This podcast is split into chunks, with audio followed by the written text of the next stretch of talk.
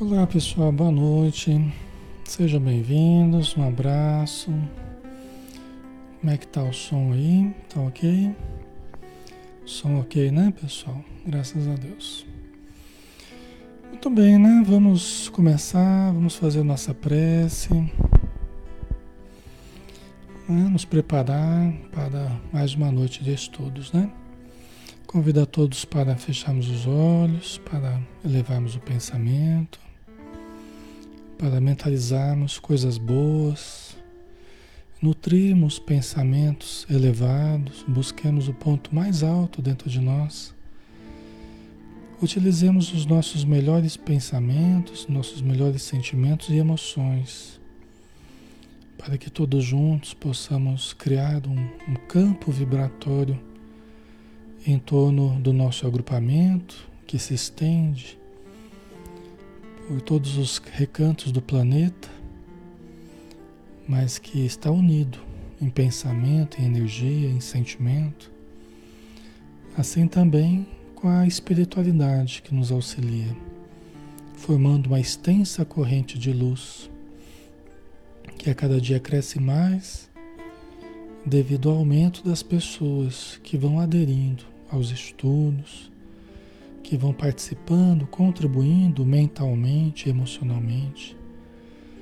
E nós te agradecemos, Senhor Jesus, por esta oportunidade, por este momento, pela paz que usufruímos, pela oportunidade do aprendizado, da convivência, desse alimento diário de luz, esse verdadeiro banho de luz que nós tomamos porque as tuas energias, unidas às energias dos bons espíritos, que vêm em teu nome, se derrama sobre todos nós, como infinitas bênçãos a recaírem sobre os nossos corpos e as nossas almas, sobre os nossos ambientes e familiares, e sobre todos aqueles que estão próximos a nós, aglomerados, para também beneficiarem-se com a radiância da tua luz.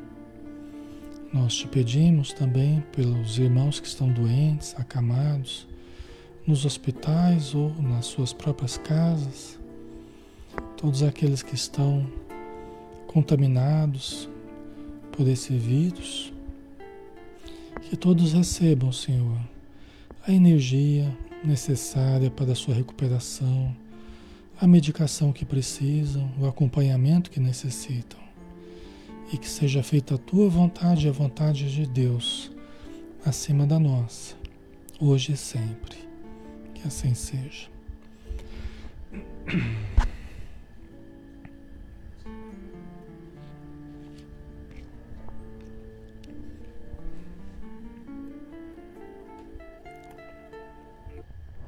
Ok, pessoal, boa noite a todos que estão chegando, tá? Um abração, sejam bem-vindos novamente, né?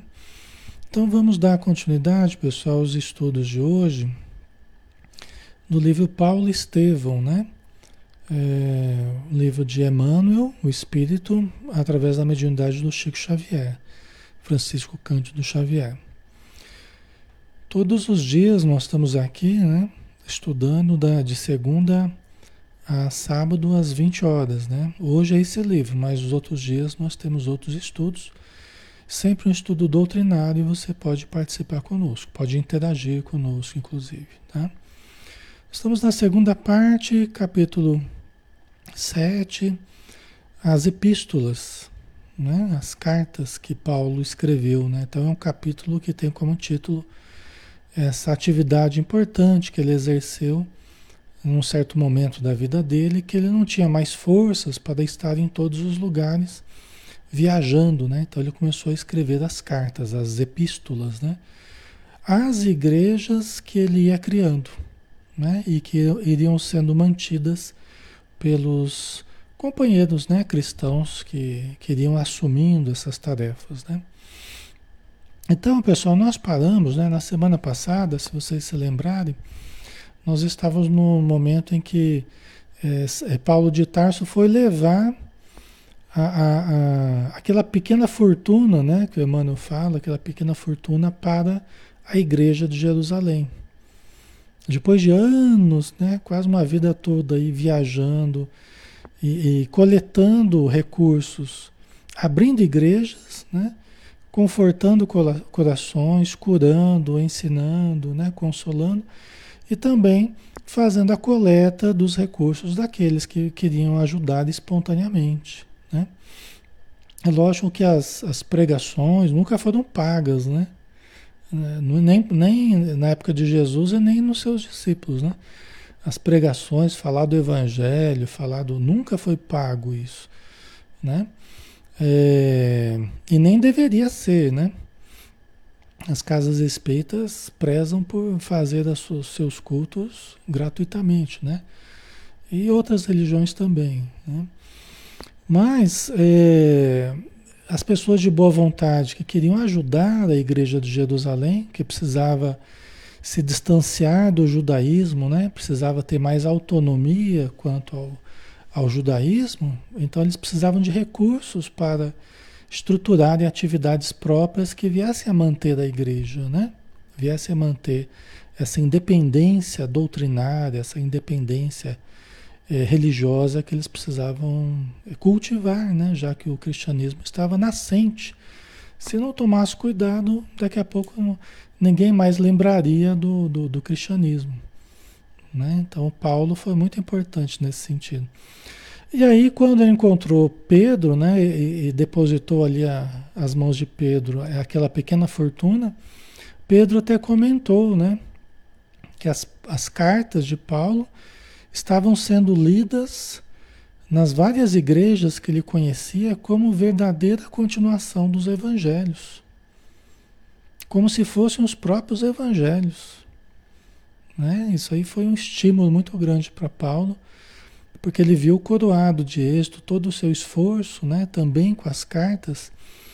Ele ficou muito emocionado porque ele viu justamente Pedro, né, que dos que mais conviveu com Jesus, valorizando, né? Ele, Pedro percebia a presença do mestre, né? do pensamento superior de Jesus nas cartas de, de Paulo, né? Que a gente viu que não eram só de Paulo, né? Outros, né? Também participavam, Tito, Barnabé, Timóteo, né? Também participaram da feitura dessas cartas, tá? Eu estava me esquecendo que antes da viagem para Jerusalém, quando, Pedro foi, quando Paulo foi levar esse dinheiro né, para Pedro, lá para a igreja, quando ele estava em Éfeso, ajudando João na estruturação da, da, da igreja em Éfeso, né, na ilha de Éfeso, onde João morava com Maria, mãe de Jesus, né? É, antes da viagem a Jerusalém, o ex-rabino Paulo né, não olvidou certas realizações sentimentais que almejava desde muito. Com delicadeza extrema, visitou a mãe de Jesus na sua casinha singela, que dava para o mar. Né? Porque Maria foi morar com João, que era o discípulo mais jovem de Jesus, né? a quem Jesus dizia amar. Né? É, Jesus amava todos nós, ama todos nós, né? mas ele né? Nos evangelhos transparece um carinho todo especial para João, que era o discípulo mais jovem, né? É, a gente não sabe exatamente porquê, mas é, transparece isso nos evangelhos, né? E João é que estava ali, né, junto com Maria, ao pé da cruz, né? O único deles que estava ali ao pé da cruz com Maria, né? E outras mulheres que ali estavam também. E João foi morar com Maria na, na ilha de Éfeso, né? que é essa ilha onde Paulo foi ajudar a, a estruturar a igreja, né? E aí Paulo, com muita vontade de conhecer a mãe de Jesus, né? Então ele foi visitar a casinha singela onde eles moravam lá, né? Pai, é, João e Maria, né? Impressionou-se fortemente com a humildade daquela criatura simples e amorosa, que mais se assemelhava a um anjo vestido de mulher a vibração de Maria devia ser uma coisa espetacular, né? Assim como de Jesus, né? Mas Maria devia ter uma energia, devia ter um, né? Uma, uma energia, um, um amor é, fora do comum, né? Tem uma, uma, uma, um capítulo muito bonito é, no livro Boa Nova, do Humberto de Campos, né? Um irmão, o irmão X, né? É, que conta da vida de Maria, né? Então ele fala especificamente sobre Maria, um capítulo especificamente sobre Maria, dos sofrimentos que ela teve, né? É, é, com a morte de Jesus, depois o trabalho dela junto com João na ilha de Éfeso, até a morte dela, né? Então ele, ele conta de maneira bem interessante. Tá? Vale a pena vocês lerem, viu? O livro Boa Nova, do Humberto de Campos. Tá? Muito bonito o livro. Então vamos lá, né? Paulo de Tarso interessou-se pelas suas narrativas, pelas narrativas de Maria. Né? Caridosas, eh, suas narrativas caridosas a respeito da noite do nascimento do Mestre. Gravou no íntimo suas divinas impressões e prometeu voltar na primeira oportunidade a fim de recolher os dados indispensáveis ao evangelho que pretendia escrever para os cristãos do futuro. Maria colocou-se à sua disposição com grande alegria. Então veja bem, Paulo de Tarso, ele almejava, ele almejava coletar informações de Maria para escrever o evangelho dele a respeito de Jesus. Né? É, isso acabou não acontecendo. Tá? Isso acabou não acontecendo, ele não houve essa oportunidade. Mas ele até falou que se ele não conseguisse, ele enviaria alguém para fazê-lo. Né? Tudo indica que quem acabou fazendo isso foi Lucas. Tudo indica que quem acabou fazendo isso foi Lucas. É lógico que João, é, o evangelista, morou com Maria alguns anos, né? É, é, lógico que muito do que, ele, do que ele escreveu no seu evangelho deve ter também recordações de Maria, provavelmente, né? Mas a gente vê, por exemplo, no Evangelho de Lucas, a gente vê, é o que mais conta a respeito do nascimento de Jesus. Né? É, é o mais completo, assim, nesse sentido. Dá a impressão que realmente Lucas depois ele foi colher informações com Maria, né? Porque Lucas era um grande amigo de, de Paulo, né? Então, tudo leva a crer que o evangelho de Lucas foi um evangelho oriundo é, é, provavelmente das, das, das lembranças de Maria. Logicamente, também muita informação que Paulo recebeu de vários discípulos de Jesus, né? Vários apóstolos, é, acrescidas as recordações provavelmente de Maria. Tá? Então é interessante, né? Todos os evangelhos são importantes, né? De Mateus, Marcos, o Marcos, né? O João Marcos aqui, que deu um pouco de trabalho para o Paulo de Tarso, né? Mas porque ele era muito moço, né? Depois ele amadureceu, foi um dos evangelistas também, né? Aí o evangelho de, de Lucas e, e de João, né? João é evangelista, tá? Todos eles são muito importantes.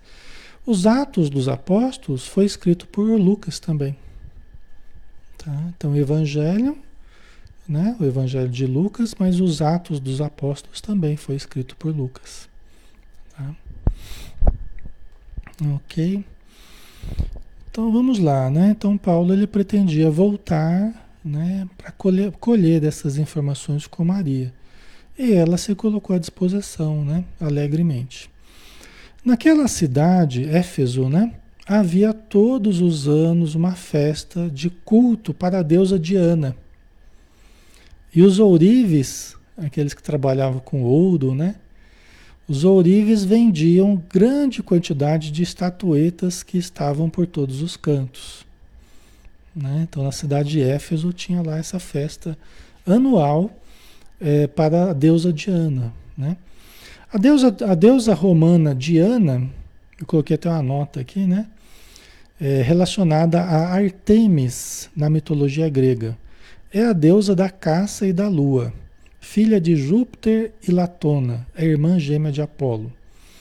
Indiferente ao amor, teve permissão do pai para não se casar. Diana era representada com um arco e aljava, né? que é aquela, aquela, aquele recipiente para flechas, né? aquela mochilinha para, para carregar as flechas, né? acompanhada de um cão ou cervo. Tá? Essa era Diana que eles cultuavam, né? uma deusa romana, Tá? Então todo ano tinha esse culto. Aí a, coisa já não está boa, né? Quando entra esses cultos no meio da, da, das pregações do Paulo, a coisa não acaba bem, né? Agora, com a visão modificada pelo Evangelho, a deusa estava esquecida na cidade. Né? Porque Paulo ficou um bom tempo ali em Éfeso. E aí a pregação de Paulo, que chamou muita atenção do, do, dos habitantes da cidade, muita gente se tornou cristão, né? E a deusa estava meio abandonada, meio esquecida, né? E a revolta dos ourives se somou é, a outros inimigos do Cristo, o que causou perseguições a todos. A Áquila, a Prisca, aquele casal né, de amigos de, de Paulo, né? E João também, né? João Evangelista, né? Os três foram perseguidos. Né? A Áquila e a, e a, o Áquila e a Prisca tiveram o ateliê deles lá de, de, de tecelão, né? Porque eles eram tecelões, né? É, destruído, completamente destruído, né? Os ourives pagaram pessoas de má índole, né? Para, para destruí-los e para prendê-los, né? Também, né? Então, depois de conseguir a liberdade dos amigos, Paulo resolve voltar para Corinto. Porque ele não queria, ele ficou profundamente chateado, né? ele ficou muito triste por ver outras pessoas sofrendo por aquilo que ele estava fazendo. Né? Por ver amigos dele sofrendo. Né? Ele até falou para o João, né? Poxa vida, eu que devia sofrer por eles, eles estão sofrendo por mim. Aí João até lembrou a Paulo, falou, Paulo, a obra é do Cristo. A obra é do Cristo, né?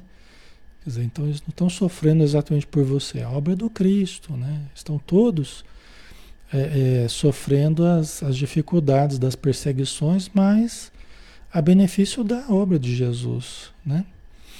Então, a Roberta, outro linchamento, né? Pois é, pois é.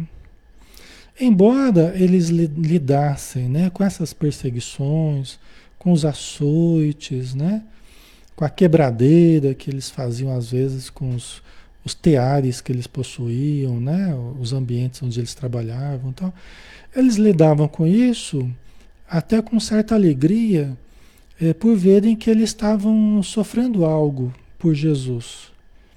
Não era masoquismo, mas é que eles eles se sentiam felizes, gratos pela oportunidade de, de doar alguma coisa à obra do Cristo, né? A gente, quando a gente sofre um pouquinho, a gente já começa a praguejar, a gente já começa a reclamar, né? nós já somos mais, nós já somos diferentes, né? A gente já começa a questionar se é uma boa seguir mesmo, né?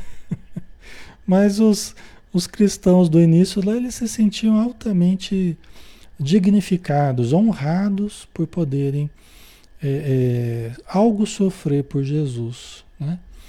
É um pouco diferente do, do, do, modo, às vezes, como a gente lida com essas coisas né? no presente. Né? Mas é, a gente entende as dificuldades ainda naturais que nós temos. Né? Então, Paulo não queria mais que os outros ficassem sofrendo por ele, pela presença dele ali em Corinto. Né? Em, em Éfeso, aí ele resolveu voltar para Corinto. Né? Em Corinto, após escrever várias outras cartas, Paulo recebe uma mensagem de Tiago, informando que Simão Pedro fora expulso de Jerusalém e que as perseguições aos cristãos haviam recomeçado.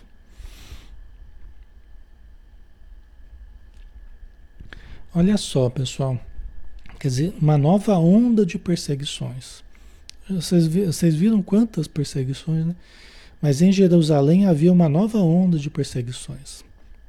De vez em quando, um ou outro lá dos fariseus levantavam os processos contra os cristãos e iniciavam uma nova onda de, de perseguições. Era o que estava acontecendo.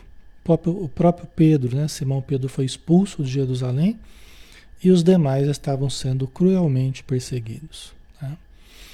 Então, Paulo recebeu essa mensagem de Tiago, né? Tiago, aquele que estava, é, aquele que ajudava lá o é, Pedro, né? Na, na cidade de Jerusalém, na casa do caminho, tá? aquele que era bastante próximo dos fariseus, ok? E que não gostava muito do Paulo, né? Não se afinizava muito com Paulo e, e Paulo também tinha suas ressalvas com relação a ele, né? Tiago pedia a presença de Paulo, visto que o Sinédrio desejava obter esclarecimentos. Justamente Tiago, que nunca se aproximara de Paulo, agora pedia sua ajuda. Isso é a ironia do destino, né? Parece que quando a gente tem que passar por alguma coisa muito humilhante, muito difícil, parece que geralmente vai pelas pessoas, parece que chega pelas pessoas que a gente mais tem dificuldade, né?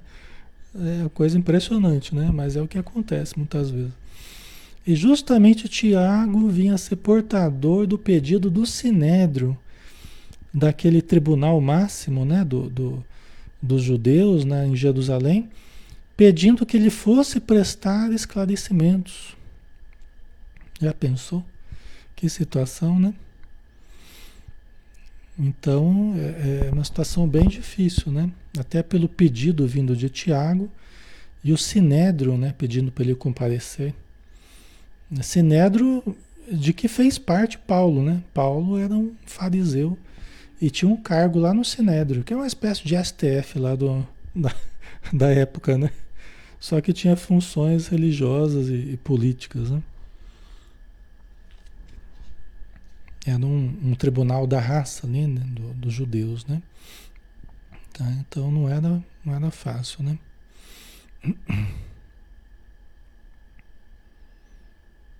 Ok. A Marinalva, hoje em dia as pessoas gostam de usufruir sem desgaste, né? é verdade? É verdade, é isso mesmo. É. A gente quer os benefícios, mas não quer muito compromisso, né? A gente não quer muito. Se falar que, né, que vai dar trabalho, né? A gente já, né? Procura sair fora, né? É, geralmente é assim. Nós estamos numa sociedade muito hedonista, né? O hedonismo. É, o hedonismo pregava na, na, Grécia Antiga, né? O hedonismo pregava a, a, vida centrada, o objetivo da vida centrado no prazer, né? Na busca do prazer. Tudo era o prazer, né? Então nós estamos numa sociedade muito hedonista hoje, né? onde as pessoas só querem o prazer, né? Então vamos lá, né? Paulo estava preparando a viagem para Roma, para novas pregações junto aos cristãos, aos cristãos que Áquila e Prisca haviam convertido com suas palavras, né? Áquila e Prisca foram para Roma, né? Então passou algum tempo e eles estavam trabalhando ativamente lá em Roma, né? já estavam com um grupo lá se formando e Paulo estava se preparando para ir para Roma. Já estava com quase tudo pronto. Quando veio essa carta, e aí pegou ele no contrapé, né? Ao invés de ir para Roma, a carta pedia que ele fosse para Jerusalém, né? Até porque Paulo, ele estava meio amargurado, assim, e estava sentindo que o trabalho na Ásia, o trabalho dele na Ásia, depois de 30 anos de, de, de atividades, o trabalho dele estaria se esgotando, achava ele. Né? Então ele tensionava, a intenção dele era ir para Roma, né? abrir novos caminhos, né? ir além de Roma, inclusive, né? Mas ele, ele queria encerrar as atividades dele na Ásia, ali no Oriente Médio, ali, ele, ele queria terminar ali esse trabalho né, na Ásia. Né? Então ele iria para a Europa, né? É, mas agora essa carta fazia com que ele tivesse que voltar para Jerusalém, né? Ok. Naquela noite, adormece, quando ele recebeu a mensagem e tal, né? Naquela noite ele adormece e recebe a visita de Estevão e Abigail, em sonho. Né? Eles lhe avisam que deve voltar a Jerusalém para o testemunho necessário e depois irá até Roma. Não como desejava, não como ele esperava, mas como Deus determina. E então, depois, poderão se reencontrar. Olha que interessante esse sonho do Paulo, né? É mais um aviso através de sonho, né? É mais um aviso através de sonho, aquele desprendido do corpo. Os nossos sonhos, eles têm muitos desses sonhos, é, são, são resultantes do contato nosso com o plano espiritual. Nem sempre são, tá, pessoal? Alguns sonhos a gente chama de sonhos cerebrais, que são frutos da elaboração de conteúdos dentro de nós mesmos, né? É, do nosso inconsciente, são sonhos simbólicos, tal, né? Outros sonhos têm a ver com o passado ou até com o futuro, sonhos premonitórios, né? Mas uma grande parcela desses sonhos também tem relação com o plano espiritual, tem relação com o desprendimento e o contato com certos espíritos e certas informações fora do corpo. E aí a gente volta. E geralmente as pessoas que têm mais mediunidade, elas é, que são uma ponte né, entre o plano espiritual e a matéria, geralmente se recordam mais dos sonhos. Geralmente se recordam mais dos sonhos, as pessoas que têm mediunidade. Por quê? Porque elas já são naturalmente, elas já são uma ponte já construída, já são uma ponte aberta ali, um canal aberto entre o espírito e a matéria. Por isso que são médios. Médium é intermediário. Né? Médium é intermediário entre o espírito e a matéria. Né? É uma ponte. Né? Enquanto que outros têm vivências, muitos de nós temos vivências fora do corpo, tal, só que não nos lembramos. Ah, muito vagamente, de vez em quando, né? Ou não lembra nada, né? Agora, geralmente, quem tem uma sensibilidade mediúnica maior lembra de muita coisa e com muita clareza. O que ouviu, o que fez, o que conversou. É interessante isso, né? Mas é o que a gente observa. Certo? E pode narrar o sonho com detalhes assim impressionantes, né?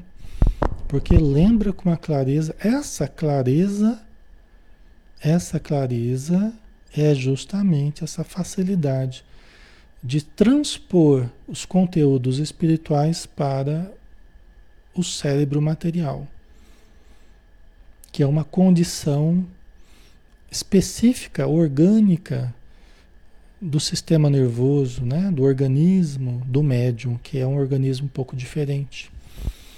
Tá? E que a ciência com o tempo vai entender melhor isso aí, né?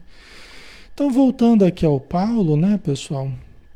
Voltando aqui ao Paulo, é, ele recebeu a visita de Estevão e Abigail, os dois irmãos, né? a Abigail, ex-noiva dele, né, que falecida, e o Estevão, aquele que morreu apedrejado no processo que Paulo fez, né? Paulo que, que iniciou esse processo quando ele era fariseu, judeu, né? E aí os dois apareceram novamente em sonho. E eles avisam Paulo que ele deve voltar a Jerusalém para dar o testemunho necessário. Né? E que depois ele irá até Roma Quer dizer que ele não vai morrer lá em Jerusalém, pelo que tudo indica. Ele vai conseguir ir para Roma, não como ele desejava, mas de uma maneira diferente. Depois a gente vai ver aqui. Ele vai conseguir ir para Roma. Né? E depois de Roma, eles iriam se reencontrar.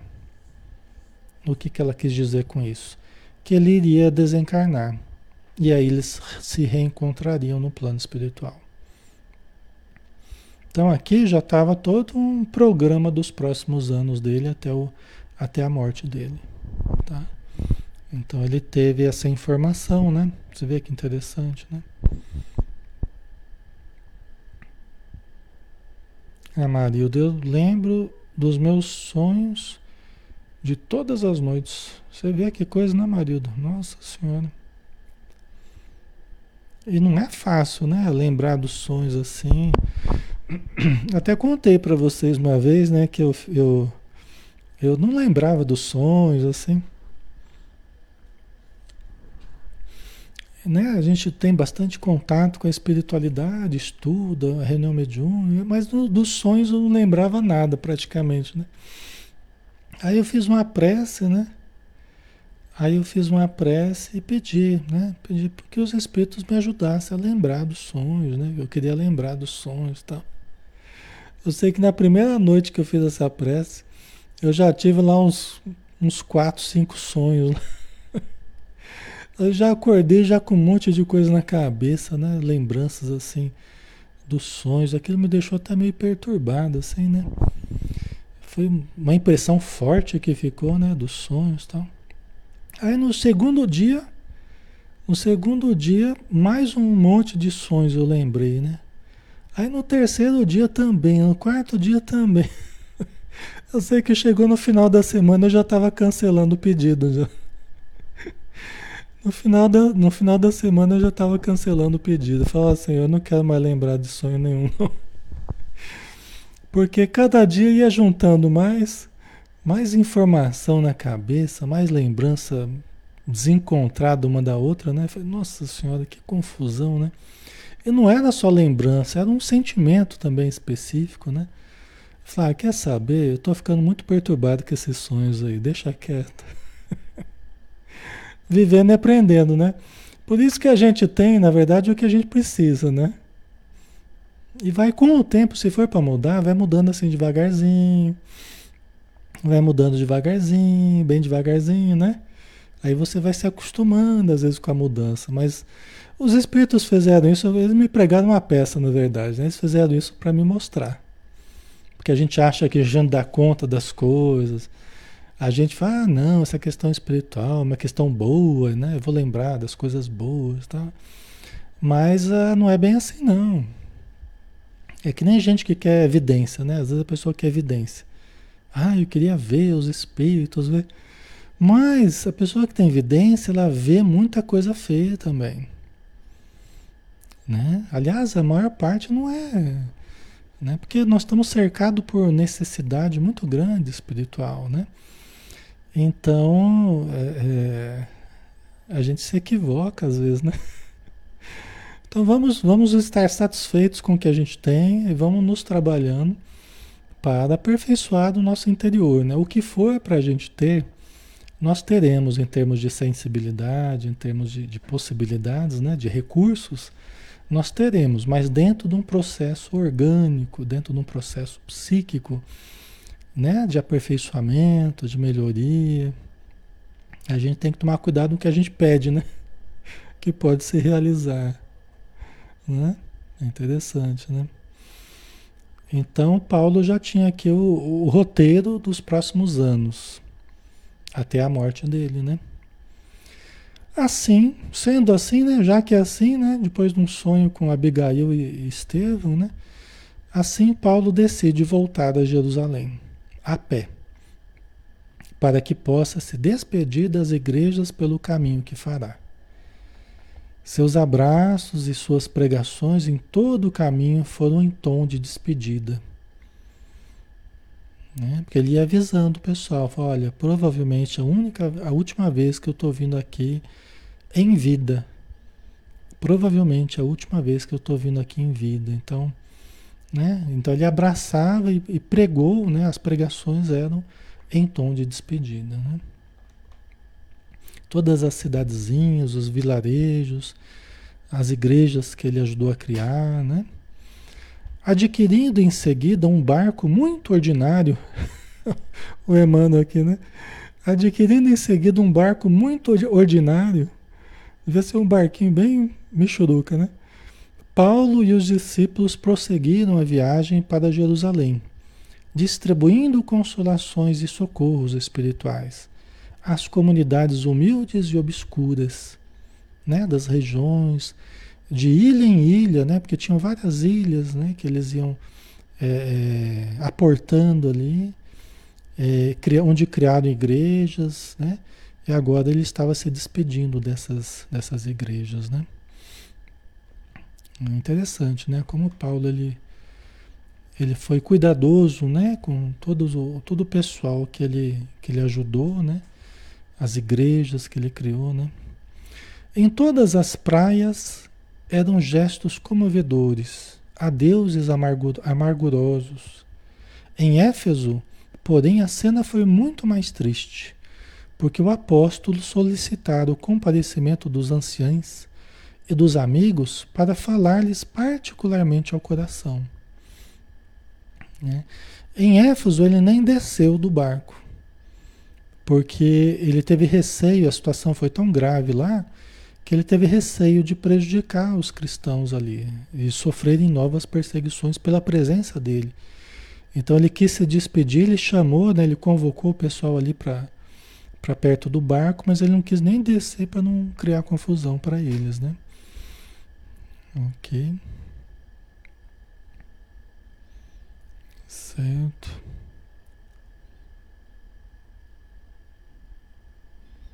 O Lege, meus sonhos não tem nem pé nem cabeça.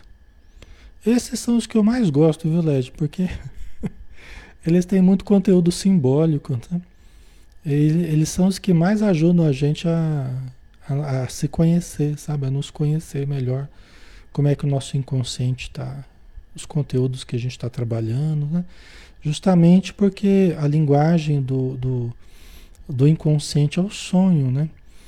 Então o sonho ele acaba expressando através do simbolismo, né? Então a gente tem que tem que entender dos simbolismos do sonho, né? Mas a gente se conhece bastante assim, tá? Ok?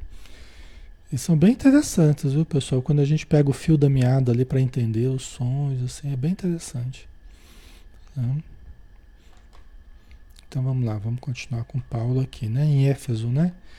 Não desejava desembarcar no intuito de prevenir novos conflitos que lhe retardassem a marcha. Mas em testemunho de amor e reconhecimento, a comunidade em peso lhe foi ao encontro sensibilizando-lhe a alma afetuosa, né? Já que ele não podia ir até a comunidade cristã, toda a comunidade foi lá é, na praia, né? É, ouvi-lo. A própria Maria, avançada em anos, acorrera de longe em companhia de João e outros discípulos para levar uma palavra de amor ao paladino intimorato do evangelho de seu filho. Olha que bonito, né? É, é, Paulo virou uma espécie de é, virou uma espécie de herói dos cristãos, né? Paladino intimorato, né? Corajoso, né? do evangelho de seu filho, né? Maria ela ela entendeu a importância do, do papel de, de Paulo, né? Prestigiando o trabalho do filho dela, né? De Jesus. Né? Você vê que, que bonito, né? Porque Paulo virou mesmo um, um referencial? Ele virou mesmo a grande liderança, né? Do movimento cristão. Muito bonito isso, né? E foi lá prestigiar. Ela, os anos, a idade avançada já, né? Os anos avançados já. Extremamente comovido, Paulo de Tarso prelecionou em despedida. E quando afirmou o pressentimento de que não mais ali voltaria em corpo mortal, houve grandes explosões de amargura entre os efésios. É. Então tem inclusive cartas aos Efésios, né? Assim como aos Coríntios de Corinto, né? Os Tessalonicenses de Tessalônica. Então, são as várias cartas de Paulo, né? Como que tocados pela grandeza espiritual daquele momento, quase todos se ajoelharam no tapete branco da areia e pediram a Deus protegesse o devotado batalhador do Cristo. É, quer dizer, quase todos se ajoelharam no, no tapete branco da areia da praia, rogando a Deus protegesse, Paulo de Tarso.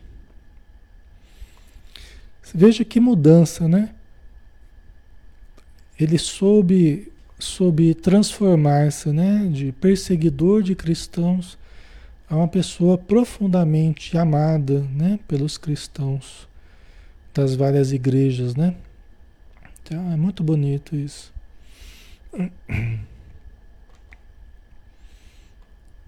Que deve ter tido de energia boa ali, né? Ajudando Paulo naquele momento, porque ele iria precisar mesmo, né? Depois a gente vai ver que o que ele iria passar em Jerusalém, realmente ele precisaria de muita força, né? Chegados a Cesareia, ao porto de Cesareia, né, que ficava ali já é, alguns quilômetros, né, em torno acho que de uns. É, é, eu, não, eu não sei agora, mas é, é já próximo ali de Jerusalém, né? É próximo de Jerusalém. Tem um porto de Jope, mas tem o um porto de Cesareia, né? Também, que é próximo ali. Tem, que ver no mapa, né? Mas já está mais perto ali de Jerusalém, né? Então, chegados a Cesareia, hospedaram-se em casa de Filipe. Filipe que era um dos, um dos doze que Jesus chamou, né? Filipe era um dos doze é, é, seguidores de Jesus, né? E que ele já tinha conhecido Filipe, Filipe já tinha contado tudo que ele lembrava de Jesus, tal, né? Há muito tempo atrás. Então hospedaram-se em casa de Filipe, que ali fixara residência desde muito tempo. Agabo, que era um dos trabalhadores, inclusive médium, né, que é, Paulo já conhecia já sua mediunidade, né? Agabo em transe mediúnico, na primeira reunião íntima em casa de Filipe, formulou os mais dolorosos vaticínios. Né? Agabo tinha essa facilidade né? de, de, de premonição, né? de profetismo, ele era médium então ele tinha essa capacidade né, de, de, de ter alguns lances assim, de percepções a respeito do que iria acontecer. Então eles fizeram na casa de Filipe, eles fizeram uma reunião íntima, né? E você vê que a mediunidade aqui está novamente, né? Segundo as palavras de Emmanuel, né? a mediunidade aqui está novamente. Né? Vejam como era presente a mediunidade, o contato com os espíritos, as, né? As, as, uh, os momentos de profetizarem, né? Era muito presente, tá? Então, Agabo ele teve percepções, né? De dolorosos vaticínios, né? Dolorosos acontecimentos que, que iriam ocorrer com Paulo, tá? É, porque ele estava indo para Jerusalém, então eles perceberam, a espiritualidade estava mostrando algumas coisas para Paulo se prevenir, tá? Para Paulo estar já informado, né? As perspectivas eram tão sombrias que o próprio Lucas chorou. Lucas que estava acompanhando Paulo, né? Os amigos rogaram a Paulo de Tarso que não partisse. Seria preferível a liberdade e a vida, a benefício da causa. Né? Que foi, na verdade, o que Paulo fez é, durante toda a vida, né? Ele enfrentou certas situações, mas chegou em alguns momentos que ele, ele fugiu de uma cidade para outra, da outra para outra, é, pensando no, no, no trabalho a realizar, né? Na obra. Só que agora ele já estava num momento já terminando o seu trabalho. Ele estava em vias de terminar o seu trabalho. Ele já tinha até recebido informação a respeito disso, né? Então, ele ele ele queria enfrentar essa situação, né? Por que chorarmos magoando o coração, disse Paulo. Os seguidores do Cristo devem estar prontos para tudo. Por mim, estou disposto a dar testemunho, ainda que tenha de morrer em Jerusalém pelo nome do Senhor Jesus. Né? Você vê a coragem dele, né? O testemunho de, né? o preparo para o testemunho, né? Na verdade foi o que ele fez a vida toda, né? Esse enfrentamento passando pelas dificuldades, tal, né?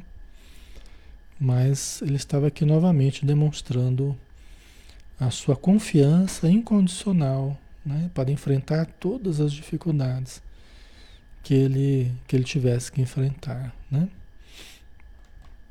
Ele até falou num certo momento, vocês querem vocês querem Jesus sem sem testemunho?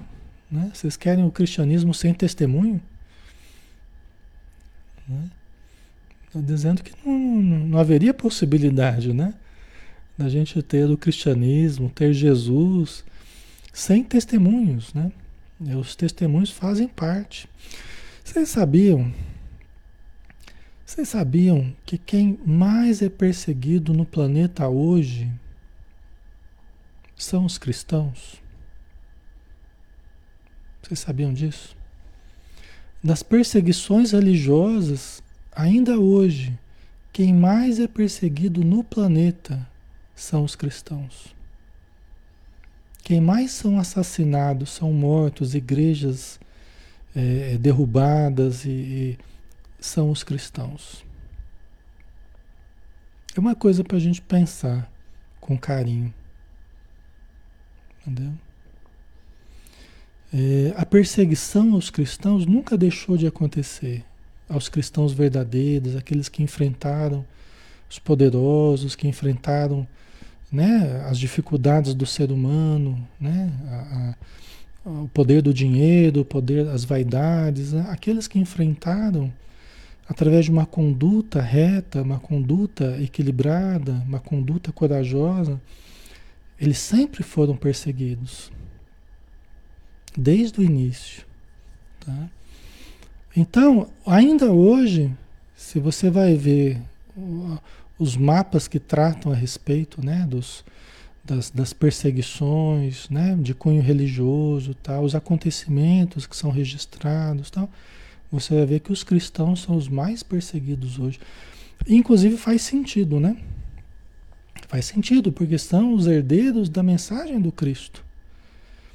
E as hordas, as hordas de espíritos levianos, espíritos obsessores, ainda odeia Jesus. Nunca deixou de odiar Jesus. Odeia o que Jesus representa, as leis divinas que Jesus veio nos mostrar. Entendeu? E isso está acontecendo em vários pontos do planeta, inclusive no nosso Brasil, né? onde nós somos ironizados né? por falar em Jesus, né? onde não há espaço, né? não há espaço hoje.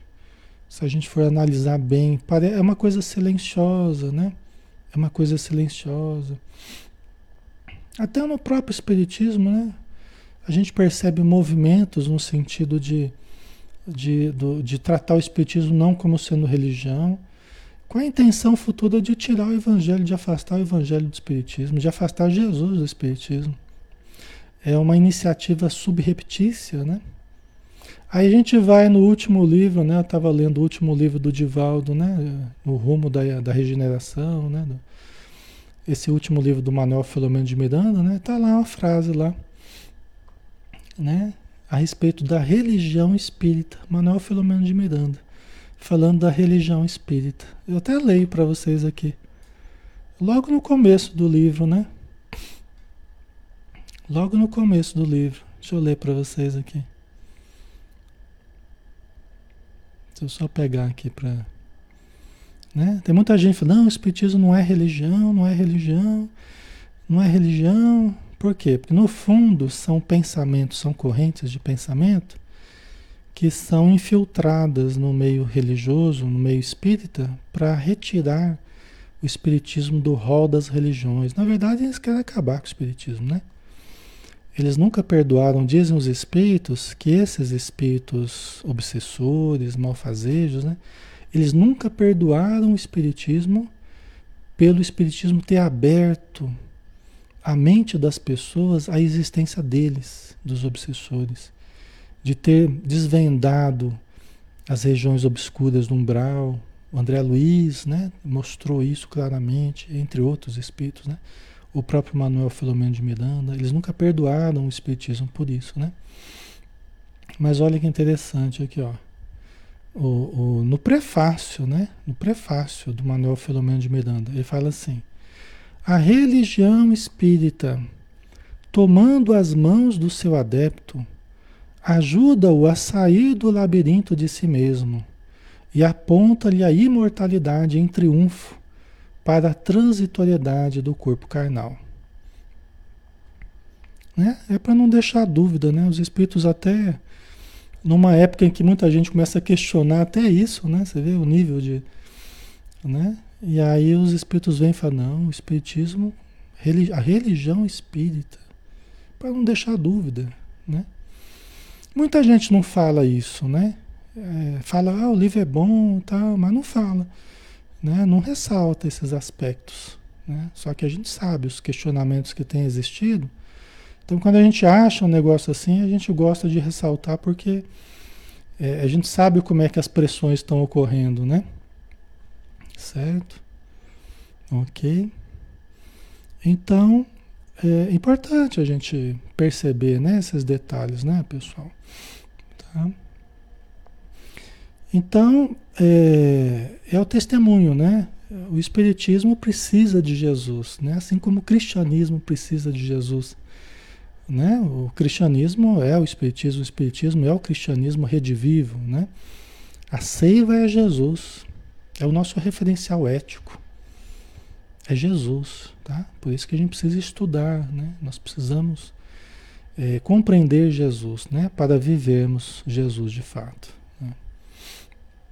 Após alguns dias de marcha vagarosa, para que todos os trabalhos apostólicos fossem suficiente, suficientemente atendidos, os discípulos do Evangelho transpuseram as portas da cidade dos rabinos, Jerusalém, né? assomados de graves preocupações. Então eles foram, eles foram ainda da viagem, né, de Cesareia para para Jerusalém, eles foram ainda trabalhando, foram ainda se despedindo dos, né, dos vilarejos, do, das igrejas, né, onde tinha cristão ou pessoas para que pudessem vir a ser cristãos, eles estavam lá pregando o evangelho, né? até que chegaram às portas de Jerusalém, assomados por graves é, preocupações. Né? Envelhecido e alquebrado, o apóstolo dos gentios contemplou os edifícios de Jerusalém, demorando o olhar na paisagem árida e triste que lhe recordava os anos da mocidade tumultuosa e morta para sempre elevou o pensamento a Jesus e pediu-lhe que o inspirasse no cumprimento do sagrado ministério. Né? Então, olhando a cidade ao longe, lembrando né, dos tempos de juventude, dos erros que ele cometeu, né? ele elevou o pensamento, elevou o pensamento a Jesus e pediu que o inspirasse no cumprimento do sagrado ministério. Né? Vê como é importante a gente. Aqui está um, um, exemplo até, né? Antes de situações difíceis que a gente tem que enfrentar, a gente sempre pedir inspiração do alto. É um exemplo aqui que Paulo nos dá, né? Vocês vejam que sempre antes de alguma algum lance mais difícil, alguma decisão mais difícil, ele sempre buscava inspiração, pedia ajuda, né? A espiritualidade, a Jesus, né? e recebia, né? assim como nós recebemos se nós pedimos. Né? Às vezes, a gente esperar uma noite para resolver certos problemas é importante, porque às vezes durante a noite nós podemos ter contato com os espíritos amigos e podemos acordar no dia seguinte com uma visão mais clara a respeito do que fazer. Então, fazer uma bela oração antes de dormir e colocar os nossos problemas para que Deus nos ajude a resolver, né? Com sabedoria, com amor. Tá? Isso ajuda muito, né? Para que a gente não se precipite. Tá? Certo? É, que nós acabamos, né? Você vê, né? Paulo estava né, envelhecido, ao quebrado. Gente, não era fácil. Né? Ele fazia tudo a pé. Andou quilômetros, centenas e centenas de quilômetros para cima e para baixo, abrindo igreja, recebendo pedrada, açoite, né? tendo que fugir. Né? Então ele chegou prematuramente envelhecido, né? com cicatriz para todo lado, no rosto, no resto do corpo. Né? As privações de sono, de alimento, os percursos dolorosos, né? dormir ao relento. Tá? Então o que ele fez realmente foi algo heróico, né? Foi um trabalho heróico. Tá? É, hoje em dia a gente nem de carro, às vezes a gente não se dispõe a fazer, a atravessar a cidade, às vezes para ir num culto, para ir numa uma reunião, né? uma palestra pública, né? Olha a diferença, né? E Paulo com toda dificuldade ele, ele se movia para um lado e para o outro, né? sempre movido pelo, pelo ideal, né? movido pelo ideal. Né? É, nunca pelas vaidades, nunca pelo interesse material, né? Mas movido pelo ideal, o ideal de ajudar, de libertar as pessoas da amarra, né? dos grilhões, da, da dos erros, advindos da, da falta de Jesus, da ausência de Jesus nos corações, né? Então, bem importante, né? Ok, pessoal. Então a gente finalizou por hoje, né? Já estamos na hora também, né? Está dando uma hora já.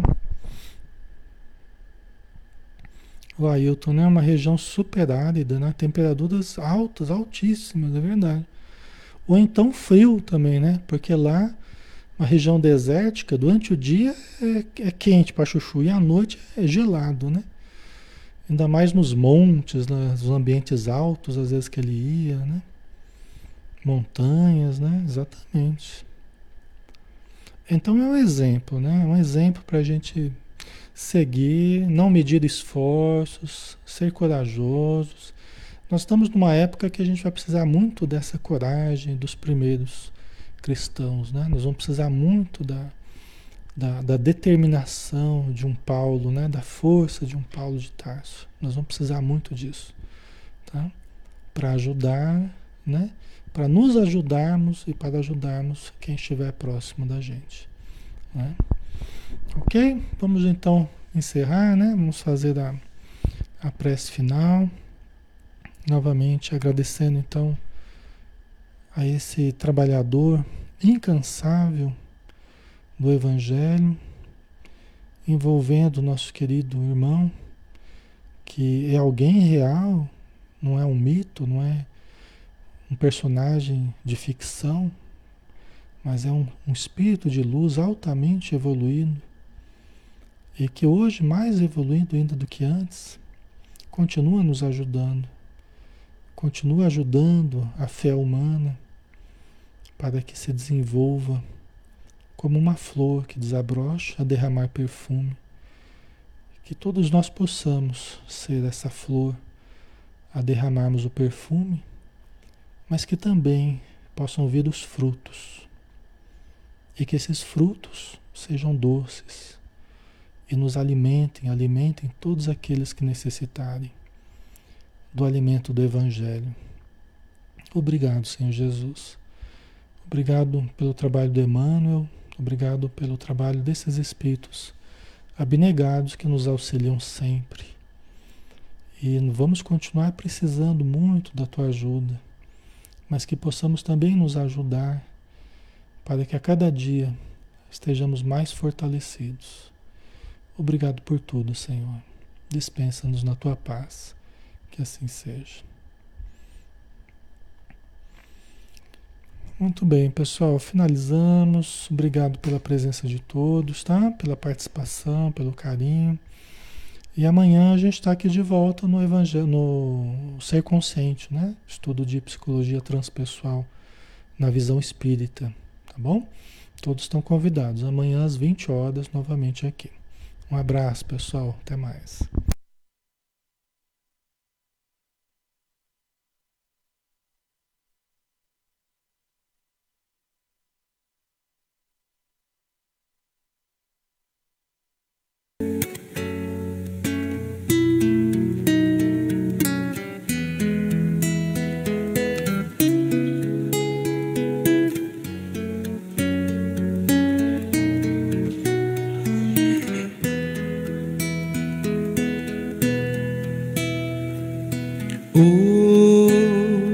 Hoje eu estou tão em paz comigo, parece até que não faz sentido o que eu tenho chorado, o que eu tenho sofrido. Hoje eu olhei o céu da minha janela, vi no meu coração a presença tão bela de Jesus sorrindo e dizendo para mim: Vem, deposita em minhas mãos todos os seus problemas, levante esse olhar, não chore, não tema, não perca essa fé que você tem em mim. Quem vem a mim se alimenta do pão da vida. Quem segue meus passos não sente as feridas, tem a paz que eu dou, é feliz enfim. Senhor, perdoai meus pecados, me aceite ao seu lado, me deixe tocar esse manto sagrado e a graça que eu peço terei na sua luz. Senhor, quem sou eu para que entreis em minha morada? Mas um fio da sua luz numa telha quebrada ilumina uma vida para sempre, Jesus. Senhor, consolai os que choram, curai os que sofrem, nas ruas, nos guetos, nos becos escuros, na chuva, no frio, sem teto e sem pão. Piedade daqueles que pensam que a felicidade é riqueza, o poder Ser feliz na verdade é quem tem Jesus dentro do coração. Jesus Salvador, Jesus Salvador, Jesus Salvador, para sempre Jesus.